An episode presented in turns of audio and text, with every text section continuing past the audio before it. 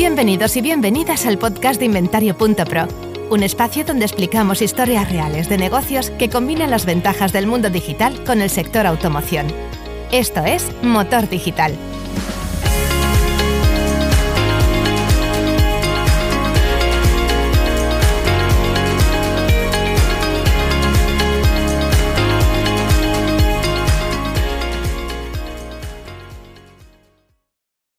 Hola, ¿qué tal? Bienvenidos, bienvenidas a un nuevo episodio del podcast de Inventario.pro. Em, tras eh, más de un año de recorrido, seguimos grabando capítulos, muy contentos. Emisión, eh, estamos intentando cumplirla cada dos semanas. Y hoy está con nosotros la empresa Next Media, con sus socios directores al frente, que es eh, por un lado José Luis Medina y por el otro Leopoldo Collado, aunque yo Poldo de toda la vida, ¿no? Pero ¿qué, tal? Bienvenidos, ¿cómo estáis? Muy bien, pero muy bien, muy gracias. Vamos con Poldo o con Leopoldo. tú eliges. ¿Poldo va bien? Sí, perfecto, perfecto. Perfecto. conoce más gente así. Muy bien. Em, bueno, pues José Luis y Poldo lo que llevan es una trayectoria eh, eh, muy dilatada de hace muchísimo tiempo, pero es un Next Media, ahora nos explicarán ellos, es un perfecto ejemplo de la evolución de los últimos 15 años, si no me equivoco, corrígeme si me equivoco, y nos gustaría que explicaseis un poco la historia de Nextmedia, lo que habéis tenido que abordar, porque Nextmedia es una empresa especializada en marketing de automoción. Y claro, el marketing ha cambiado un montón, y con ellos, con este testigo, testimonio privilegiado, pues vamos a recuperar un poco la historia y la evolución, y evidentemente las perspectivas de futuro.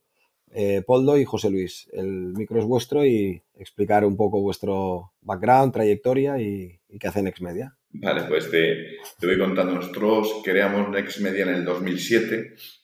Eh, yo venía del mundo del motor, de, revistas, de Motor 16. José Luis venía del mundo de la televisión y decidimos montar la agencia. En, aquella época, como, como tú también sabes muy bien, no tiene nada que ver con el día actual. Nosotros podíamos hacer, nuestros primeros clientes, pues hacíamos, programábamos radio, que eso sigue existiendo, prensa, en muchos casos local, que eso, por desgracia, cada vez menos, y el mundo de Internet, pues no existía. No existía. Entonces, eh, a partir del 2000, te, estoy hablando del 2007.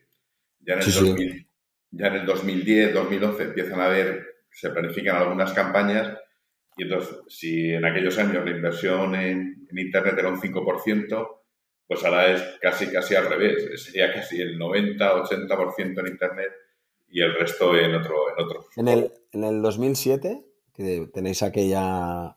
Eh, claro, si habéis vivido todo esto, la, cifra que dices tú que era 2007 era el 5. No, no, en 2007 sería el 0. Cero. O sea, yo creo que la primera campaña en Internet sería el 2009-2010 en 2007 no había nada. No había nada. Pero en cambio sí que había temas de automoción desde el año 2000. 2099 se empezó a trabajar o, no llegaba todavía el dinero allí, pero vamos, yo me acuerdo en la industria de clasificados sí que hubo, en el periodo de 2000-2007 hubo inversión en Internet. Lo que pasa que en el, 2009, en el 2007 pasa otra cosa, que si no me equivoco mal es cuando lanzan el iPhone.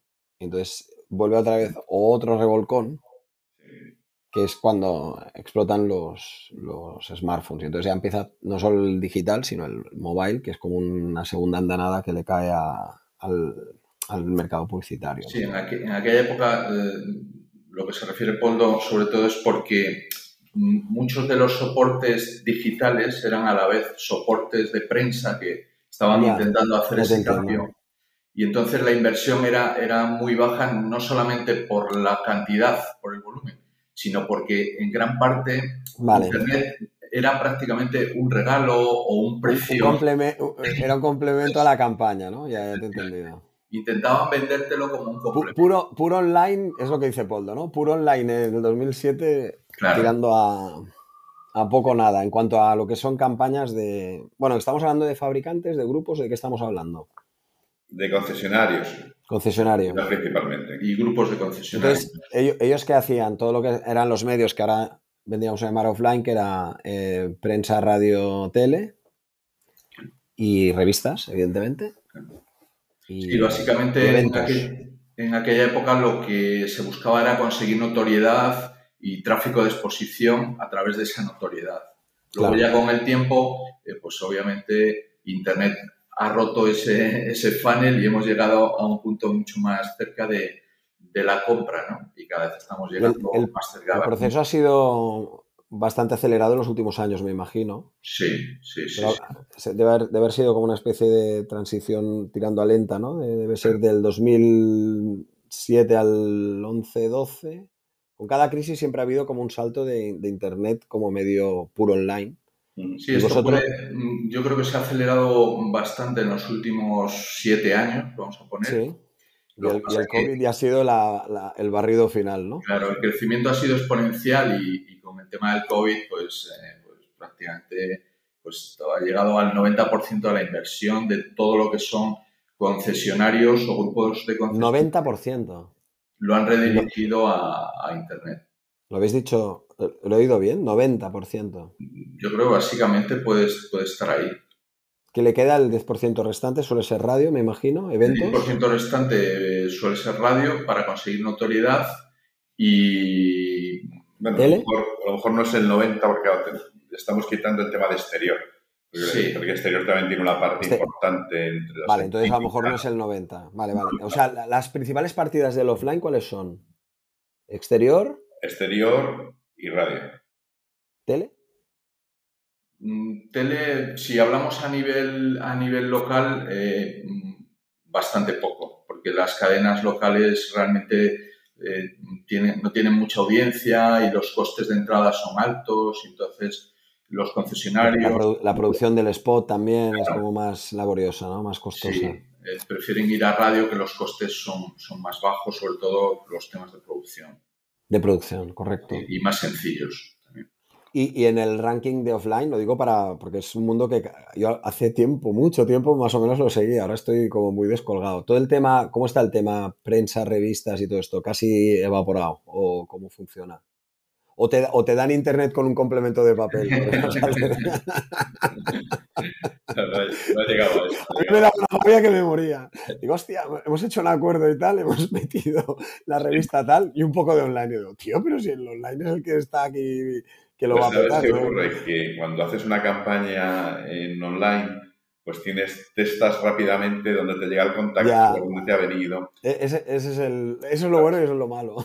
Claro, eso es, eso es. En cambio, en la prensa, pues haces una inversión. Entonces, ¿cuándo, empiezas a notar esa, esas visitas a concesión? Tardan, tardan más y no lo tienes tan controlado. Y en cambio, en online es prácticamente inmediato. Desde que te llega el primer lead, lo tienes y, sabes dónde está esa peseta, ¿no? Está claro. Bueno, ¿Has visto, entonces... Has visto que he dicho peseta, ¿eh? Sí, sí, sí, sí. Ah, está claro, está claro. Em, entonces, vosotros, claro, ¿qué, hace una...? Porque siempre habéis estado, al menos yo, yo siempre eh, creo que habéis estado muy metidos con uno de... Evidentemente, seguro que tocabais más sectores, pero hay un sector que era automoción que os estabais metidísimos. ¿Cómo habéis vivido vosotros todo este eh, periodo de la transición? Claro, internamente, ¿qué habéis tenido que hacer para adecuar todo esto? Porque al ritmo que iban cambiando ellos, o la propia sociedad, vamos a decir, porque no eran ellos, era la sociedad consumiendo medios digitales y por tanto ellos teniendo que llegar al comprador potencial por medios digitales. ¿Qué es lo que habéis tenido que hacer vosotros? ¿Y cómo ibais viendo y evolucionando y adaptando los presupuestos pues y las campañas? Nosotros eh, fundamentalmente empezamos a trabajar con, en el sector del motor, del automóvil, y hemos seguido, es nuestro, nuestros principales clientes están ahí, pero eh, tuvimos en el año, no recuerdo ahora mismo, pero a lo mejor era el 2009 o así, un cliente que se llamaba Bybit, que no sé si lo recuerdas, Sí, un poquito. Era uno de los primeros eh, que empezaron a eh, vender moda a través de Internet con grandes descuentos. ¿Vale? Entonces empezamos a trabajar con ellos y eso nos introdujo mm, a lo bestia dentro del mundo online, ¿vale? Porque ellos eran 100% online.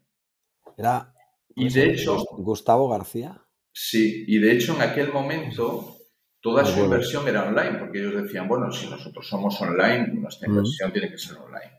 Entonces nosotros se nos ocurrió que eh, era importante eh, tener notoriedad, ¿vale?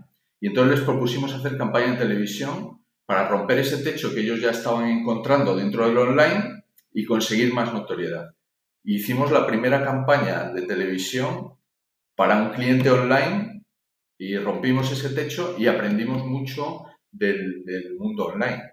De hecho, bueno, era una empresa que cada vez que íbamos a visitarles eh, habían duplicado su personal, ¿sabes? Eh, de hecho, se les quedaban los sitios pequeños, los, los estallaban. Oye, ¿vosotros qué, opináis de la tele? Eh, Con sinceridad. Bueno, la, tele sigue siendo un medio que, ofrece muchísima notoriedad.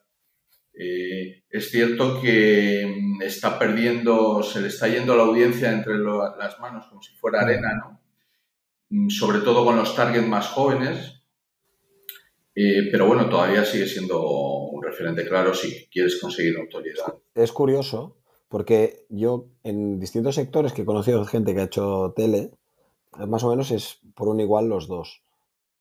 La radio, a mí nadie me ha rajado de la radio, nunca. A mí de la radio no me han acabado dando un feedback tan, tan, tan variado y tal. Supongo que porque tenían muy claro lo que podían conseguir y lo que costaba, ¿no? Y el, y el coste de la apuesta.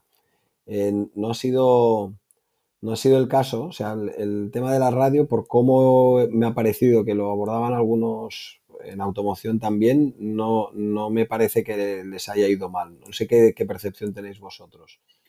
Porque la, tele tiene un problema del volumen de inversión de la campaña, pero la radio puedes acotar bastante, ¿no? En coste. Bueno, y también sabes qué pasa, que entre la tele y, la radio hay mucha competencia por llevarse la gran parte del pastel. Entonces, obviamente, eh, digamos, eh, son capaces de atacarse más mutuamente, ¿no? Con argumentos y de una manera más cainista porque están luchando por algo muy gordo. Ya. Y sin embargo, la radio eh, la deja un poquito ahí al margen, como que no es su gran enemigo y bueno, y ahí sigue, ¿no? Y, aparte que es que la radio siempre ha, solventado bien todas las crisis, ¿no?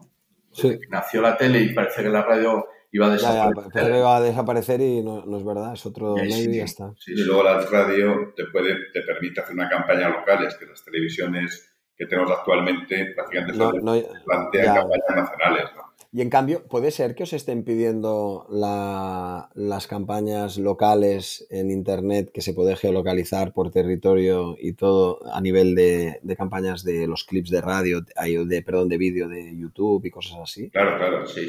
Os, piden la, o sea, la local, el efecto local o de, o de geolocalizarlos lo piden en, el online, ¿verdad? Claro, sí, esa es una de las ventajas que, que obviamente tiene con respecto a la tele, ¿no? Que al final la tele también porque está orientada a eso, a conseguir grandes presupuestos de grandes anunciantes.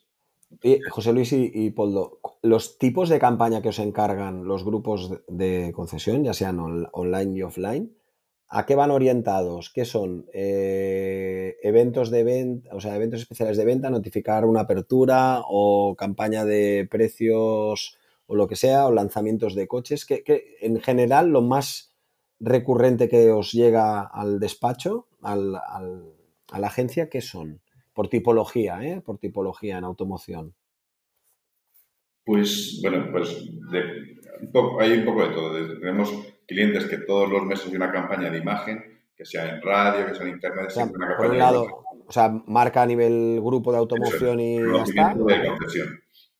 Y coincidiendo con lanzamientos de marca, se les da apoyo. O sea, se utiliza a veces incluso una caña, la propia cuña de la marca, o la, coletilla, O, una, una cuña propia para, hacer más imagen de marca. Entonces, Por tanto, imagen de marca de grupo, lanzamiento de modelos y, y, el tema de eventos, estos que hacen a veces híbridos, que hacen los días especiales. Los, Special Days o los Summer Days y cosas de estas que van lanzando, ¿eso también os, os va cayendo? Sí, sí, además hay que proponer para tener siempre movimiento en la concesión, o sea que haya algo que dé un argumento a más para, para tener tráfico. Sí, al final hay, hay, otra parte también que es recurrente y que es importante, que es la captación de leads, ¿no? O bien para modelos concretos, o bien para campañas de descuentos concretos, o bien en este caso para temas de disponibilidad de unidades eh, de disponibilidad inmediata. Es decir, se va, se va moviendo bastante, pero el tema de la captación de leads es importante. ¿La complejidad de montar estas campañas es muy grande? Bueno, eh, la complejidad, mm, como todo, ¿no? La experiencia es lo que te va haciendo que, que sean menos complejas. Lo que sí es cierto es que cada vez hay que montarlas con menos tiempo, de una forma más rápida y, y conseguir resultados más rápidos, ¿no? Entonces eso hace que cada vez, que cada vez sean más complejas ¿no? desde ese punto de vista. Eh, ¿Suelen repetir? Sí. Los, los grupos, sí, sí, que les funciona. Y vosotros tenéis que reportar eh, al cierre de campaña, hacer el informe de cierre de campaña, reportáis resultados con... En la parte online es relativamente eh, rápido de poder demostrar. ¿Reportáis resultados del impacto, del reach que ha conseguido cada campaña? Sí, claro.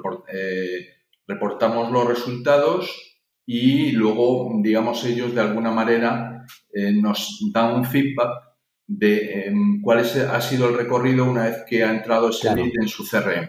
¿vale? De acuerdo. De acuerdo. Para lo cual hay que marcar con las etiquetillas de campaña los leads para que se metan dentro del CRM como, como Dios manda para cuadrar. Muy bien.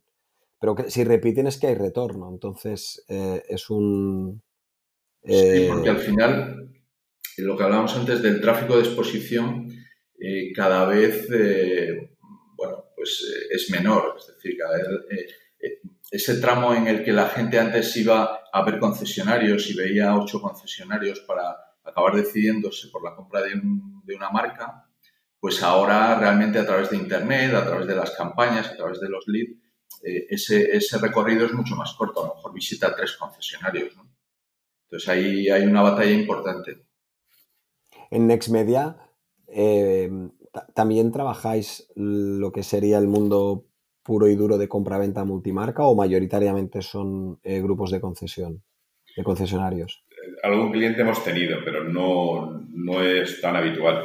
Digamos que, muchas veces, porque compites mejor en segmentos muy comunes si tienes gama alta, pues coger otro cliente que, que tengas compra-venta de gama alta, pues puede chocar un poquito, ¿no? Que, aunque no es lo mismo, pero sí que puede decir que esa idea la queremos hacer nosotros. Entonces preferimos tocar un tipo de clientes que no sea competitivo de otro. Vale, entendido. Muy bien. Y ahora en el momento en el que estáis, eh, cuando vais a abordar la presentación de servicios de Nextmedia a los grupos de concesiones, ¿dónde ponéis el foco? ¿Cuáles son las áreas o los puntos diferenciales que vosotros presentáis al, grupo de concesión de que debería elegir a, Nextmedia y, las campañas que se le plantean? Nosotros el argumento principal que les decimos es que somos su departamento de marketing externo. O sea, en vez de tener un departamento propio, nosotros le damos esa función, tanto de datos, estadísticas, planteamientos, acciones posibles. Entonces, tú tienes un equipo que no tiene coste hasta que no ejecutes acciones y te da todos los servicios que necesites. Entonces, ese es el argumento principal que tenemos. Y luego, sobre todo, la confianza. ¿no? La llevamos desde el 2007, conocemos a gente que hemos trabajado, que seguimos con ellos, y gente que nos conoce y que estamos pendientes de, poder hacer alguna cosa más. yo creo que esas dos cosas eh, es lo que más transmitimos. Sí, yo creo, como dice Polo, eh, eso, eh, mm, digamos, seguimos sigue siendo nuestro fuerte, pero realmente fue nuestro fuerte desde el principio, ¿no? En la crisis aquella que hablábamos de 2008, cuando todos los departamentos de marketing y todos los departamentos en general eh, se acortaron tanto, nosotros aparecimos un poco como departamento de marketing y sin costes adicionales les dimos todo el servicio con toda la experiencia que nosotros traíamos del mundo del motor y de otros mundos de, la empresa o de la agencia. eso, tiene mucho valor añadido porque eh, no es tan evidente encontrar gente con la experiencia que tenéis vosotros, al menos en las condiciones que ofrecíais el servicio desde Nesmedia, eso seguro. Entonces, eh, digamos, ese es el fuerte y luego de lo que hablabas tú antes, ¿no? Es la adaptación y la evolución que hemos ido eh, haciendo a lo largo de estos años, ¿no?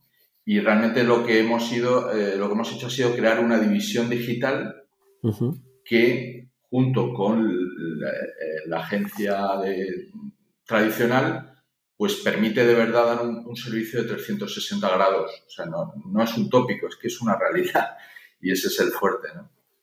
Cuando decís servicio de 360 grados, ¿qué comprende? Eh, damos todo, todo tipo de servicios, es decir, desde servicios de creatividad, servicios de planificación, servicios de producción, eh, y, todo el, servicio online. Que en muchos casos eh, seguimos separando online de offline, pero en realidad yo creo que ya mm, esa separación sobra un poco, ¿no? Porque al final de lo que se trata es de darle al cliente eh, satisfacción en las necesidades que tiene, que son de comunicación, que son online o offline, eso es irrelevante, ¿no? Al final es un mix en muchos casos. Está bien. Muy bien, muy bien. ¿Y ahora qué? ¿Ahora qué? Pues ahora estamos... ¿Qué retos tenéis? ¿Qué vais a hacer? Ahora estamos en otra tormenta perfecta, ¿no? No solamente en el mundo del automóvil, sino en la economía. Venga, va, hablemos del entorno. Eh, marca temporal. Estamos grabando entre junio, esto saldrá seguramente en julio del 2022, que no va a cambiar mucho la cosa. ¿Cómo lo veis? Bueno, pues esperemos que a pesar de todas las malas noticias que van llegando desde el tiempo, pues mira, hoy leía que había crecido por primera vez la producción de coches en España el pasado mes de mayo. Es decir, que si están produciéndose más coches que hace unos cuantos meses, unos años, es que no hay tanto problema de chip y que hay comercialización para esos coches, lo cual es, una buena noticia. Entonces, yo creo que mirar más las partes positivas que las negativas, porque si no, se le quitan las ganas. ¿no? Yo creo que siempre hay noticias más a, favor que en contra. Entonces, es, la actitud también. Bueno, en el mundo del motor en concreto, lo que ha habido ha sido una retención de la demanda muy fuerte ¿no? en este último periodo. ¿no? Entonces, al final eso se tiene que traducir también en ventas que eh, seguramente no tienen nada que ver con una curva de crecimiento normal. Es decir, que a lo mejor son, son crecimientos casi exponenciales. ¿no? Esto lo dices, José Luis, por la, la crisis de oferta y la gente que tenía que cambiarse el coche, claro, ha ido como aguantando. Pero es verdad que eso más o menos se ha venido resolviendo con la demanda derivada al VO. Sí, sí, en parte sí. Que, bueno, pues eh, un coche de, puente o un coche un año o dos años de transición y más o menos la necesidad de movilidad, aparte de otras fórmulas, la han ido cubriendo por allí.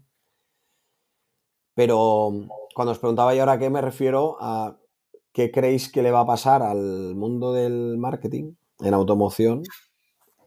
Ya han pasado ya dos años del COVID, aquí la sociedad ha cambiado mucho y vuestro negocio con respecto al cliente que tenéis final, en vuestro caso, que es el, es el grupo de automoción, con respecto al consumidor final de todos, que es alguien que al final lo único que está pidiendo es eh, moverse, que puede ser en propiedad o en forma de servicio, y eso comporta muchas diferencias, mucha diferencia y mucho eh, cambio en la manera en cómo se hacen las, las acciones de marketing.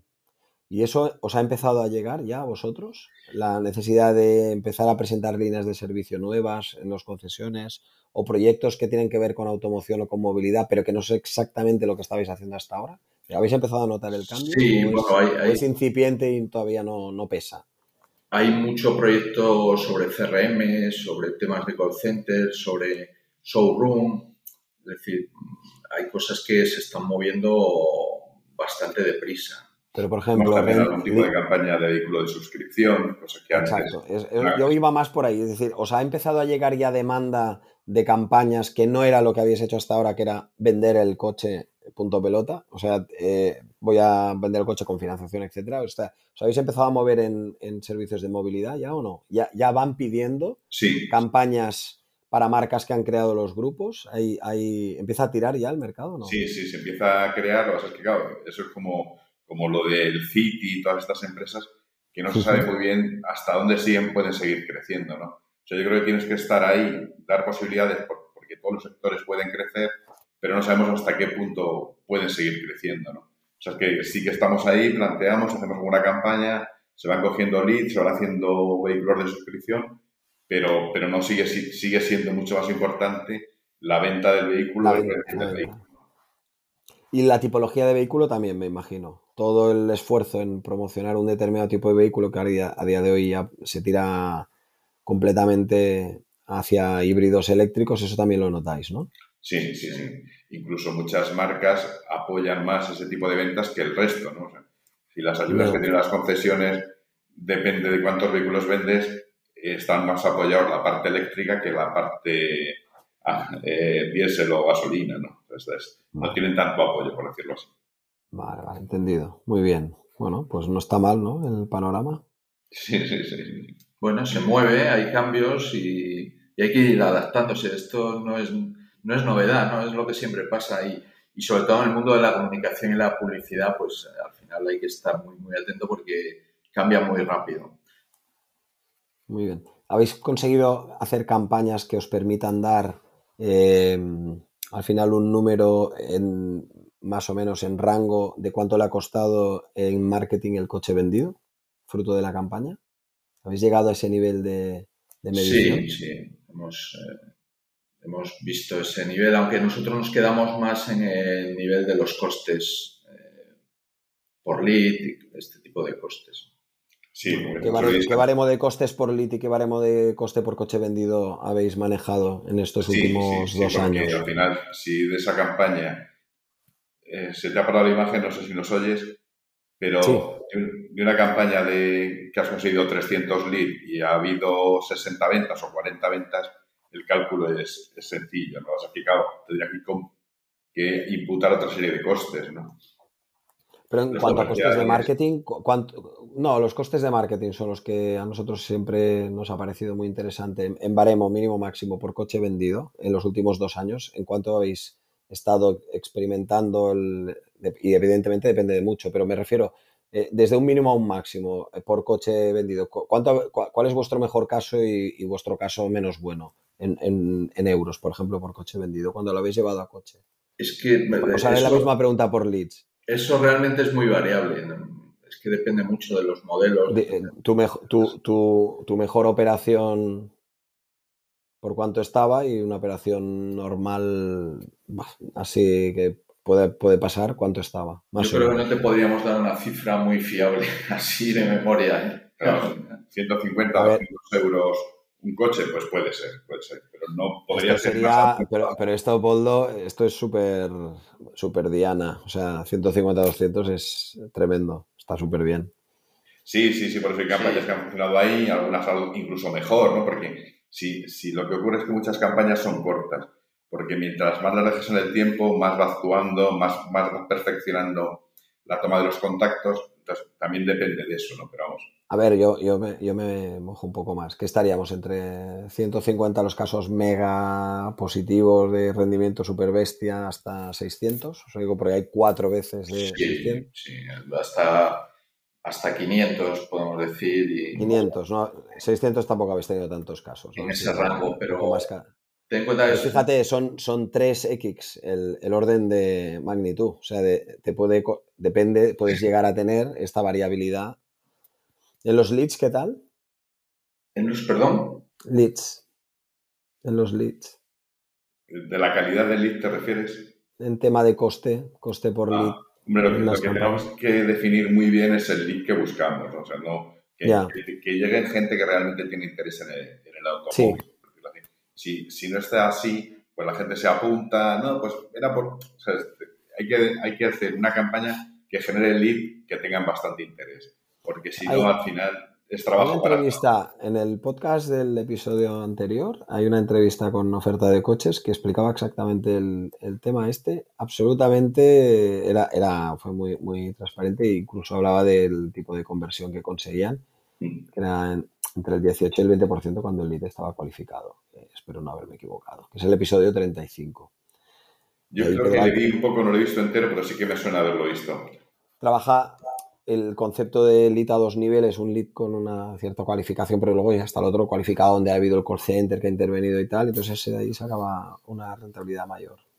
Y, y los costes por lead pues conseguían, supongo que después hay que ponerle precio a todo, pero a nivel de conversión em, sacaban unos números muy interesantes, muy interesantes. Y luego ahora el el tema de medición dentro de los CRMs con la, con la posibilidad de saber de dónde viene el lead en campañas digitales, permite que el CRM, cuando ya tienes el lead creado y del lead la venta, te diga de dónde vino. Sí, sí, sí. El control, el control de atribución. Sí, sí, sí. les da una visibilidad, o sea, es, es eh, muy cruel. O sea, es no muy cruel, es muy directo. No digo cruel, porque cruel es. Pero es, es muy, muy objetivo, muy objetivable. Y entonces, claro, la campaña que queda un poco más así en entredicho de medirla son las de notoriedad de marca. Claro, esas son. Pero las que son de eventos de venta y todo, nos pasa que son campañas que están súper medidas. Pero fíjate, hace, volviendo un poco a lo de eh, otros sectores, cómo puedes sacar cosas de otros sectores. Sí. Y, eh, hace poco estábamos con un cliente de un sector eh, médico y nos decía que él quería empezar a retener su inversión online porque lo que estaba notando es que el coste por lead cada vez era más caro eh, y al final la conclusión a la que llegamos es porque estaba perdiendo notoriedad. Es decir, que la gente cuando buscaba clicar, eh, clicaba al, donde, cuando hay mucha competencia, clicas donde más eh, notoriedad tienes, donde más conocimiento de marca tienes. Y a él eso le estaba generando un problema bastante gordo en cuanto a los resultados. Porque él es, porque él es uno más. Claro, te conviertes en uno más, efectivamente. ¿Y creéis que eso, eso es muy interesante? ¿eh? ¿Y creéis que en automoción esto puede ser que ya esté pasando o que pase en el futuro? Mm, tiene, tiene pinta de que sí, no sé, cada, vez las marcas controlen más la red de sus propios concesionarios y los precios van a estar tan regulados, pues no va a ser tan importante la distinción. Sí, al final, si no, es decir, cuando, mm, seguramente, eh, sobre todo con el tema del vehículo eléctrico, van a, bueno, de hecho es así, van a entrar nuevas marcas y, y, muchas de ellas que no tienen una imagen muy concreta. Entonces ahí va a haber una lucha también por, por la notoriedad, ¿no? Porque al final la gente para decidirse por una marca o por otra tiene que tener algún conocimiento, ¿no? Entonces ahí hay una batalla por la notoriedad que ahora mismo no se está librando porque todo el mundo se ha centrado mucho más en, lo que estábamos hablando de captación de leads, etcétera, pero que seguramente dentro de un tiempo va a ser importante. Muy bien. Muy bien. Esto es muy interesante. Lo, ¿Queda un dentista? ¿Me has explicado? No, era, era servicios médicos. Era, ah, servicios médicos. Sí, OTCs, productos OTCs. Ah, productos OTCs, vale, vale. Y, eso es interesante, ¿eh? Sí, sí. ¿Y entonces qué hiciste? A ver, hablemos de ese caso. ¿Qué le hiciste? Pues, eh, ¿Invertir en marca? Claro, tuvimos que invertir en marca, buscar... ¿Y, le bajó el coste por lead? Medios más tradicionales y, sí, sí, consiguió repuntar. O sea, fue algo... Eh, que esa, intuición o esa idea que teníamos realmente es, era cierta. Y, entonces lo arregláis con campañas de, notoriedad de marca. Y en la misma medición, pasados unos meses, él tiene más leads invirtiendo menos. Básicamente es la única claro, Sí, lo que teníamos que hacer era reequilibrar el mix ¿Vale? de inversión en medios y con ese nuevo equilibrio, digamos, relanzarlo de tal manera que a medio plazo otra vez su coste por lead fuera más bajo. Y solo por curiosidad, ¿eh? ¿Cuánto, desde la ejecución de la campaña de notoriedad de marca hasta la primera, los brotes verdes de, bajada de coste de leads, cuánto, cuánto le echa en tiempo? Pues eh, empezamos a ver ya resultados a partir del tercer mes. ¿En tres meses? En tres meses, sí. Qué bueno. ¿Tenéis más casos de éxito de estos?